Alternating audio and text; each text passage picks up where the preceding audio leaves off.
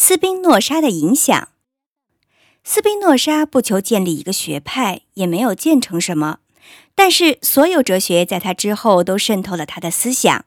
紧接着他死后的那一代里，他的名字受人厌恶，甚至休谟也谈到他是可憎的假设。莱辛说，人们谈论斯宾诺莎，就好像他是一只死狗。史莱辛为他恢复了名誉。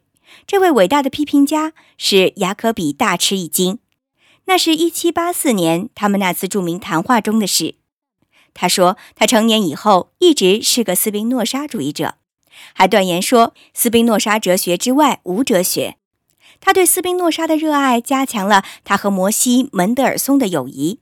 在他的名句《智者纳旦》中。他把从活商人和死哲学家得来的理想的犹太人观念铸成一个模型。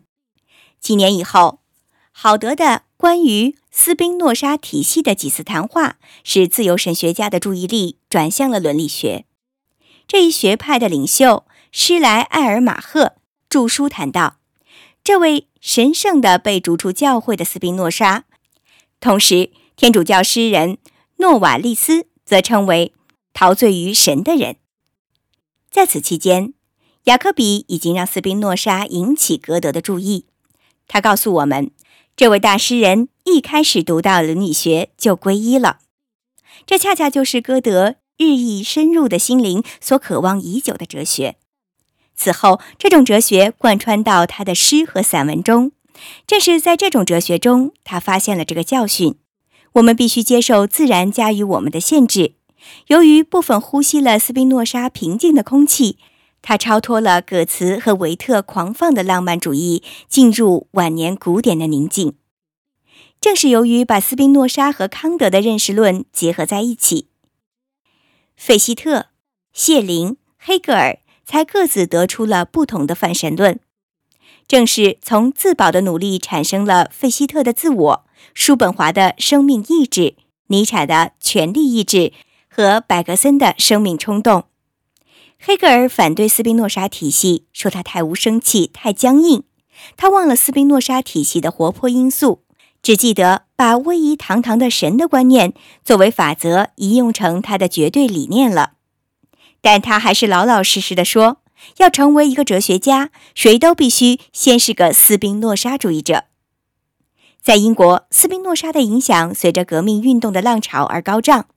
年轻的叛逆者科尔律治和华兹华兹用同样的热诚谈论斯宾诺莎。这种热诚曾使民粹派兴盛的时期，俄国知识分子的谈话春意盎然。科尔律治餐桌上大谈斯宾诺莎，以享宾客；华兹华斯则捕捉住这位哲学家思想的某一点，纳入他的著名诗行里。某物。沐浴于夕阳瑰丽灿烂的霞光，西一望无垠的海洋，傍蓬勃的大气，直上蓝天，又潜入人的心底。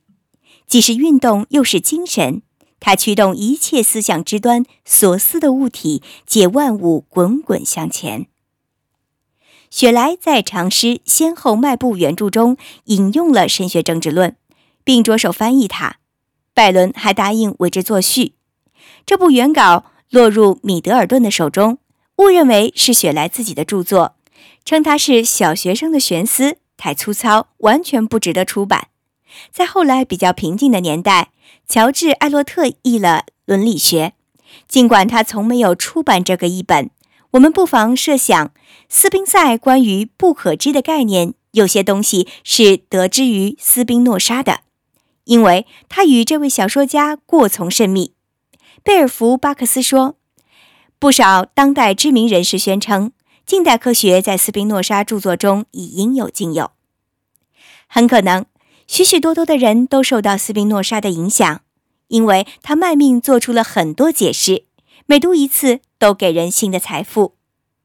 一切意味深长的言语，对不同的心灵会显示出不同的方面。旧约传道书谈智慧的话。”我们可以用来谈斯宾诺莎。第一个人不完全懂得他，最后一个人也不会想得透，因为他的思想比海深，他的智慧比洋大。在斯宾诺莎逝世二百周年之际，人们集资为他在海牙树立了一尊雕像。捐款从有教养的世界的每个角落源源而来，从来没有一座纪念碑是耸立在如此广大的爱的基座上的。在一八八二年揭幕仪式上，乐南结束致辞的话，也可以恰当的作为我们这一章的结束语。谁走过时，胆敢对这位温雅沉思的头像投以悔慢，愿他大祸临头。犹如一切粗鄙的灵魂都受到惩罚那样，由于他粗鄙，由于他无能设想神圣是什么，他该受惩罚。这个人从他花岗岩的基座上向所有的人指明他发现的幸福之路。从此千秋万代，有教养的人经过这里，心头都会默默思念，最真挚的对神的洞察理解，大概是出于这位伟大的哲学家之心的。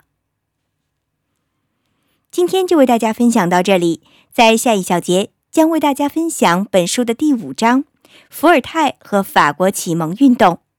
我是既然，我们是读书郎，谢谢收听，再见。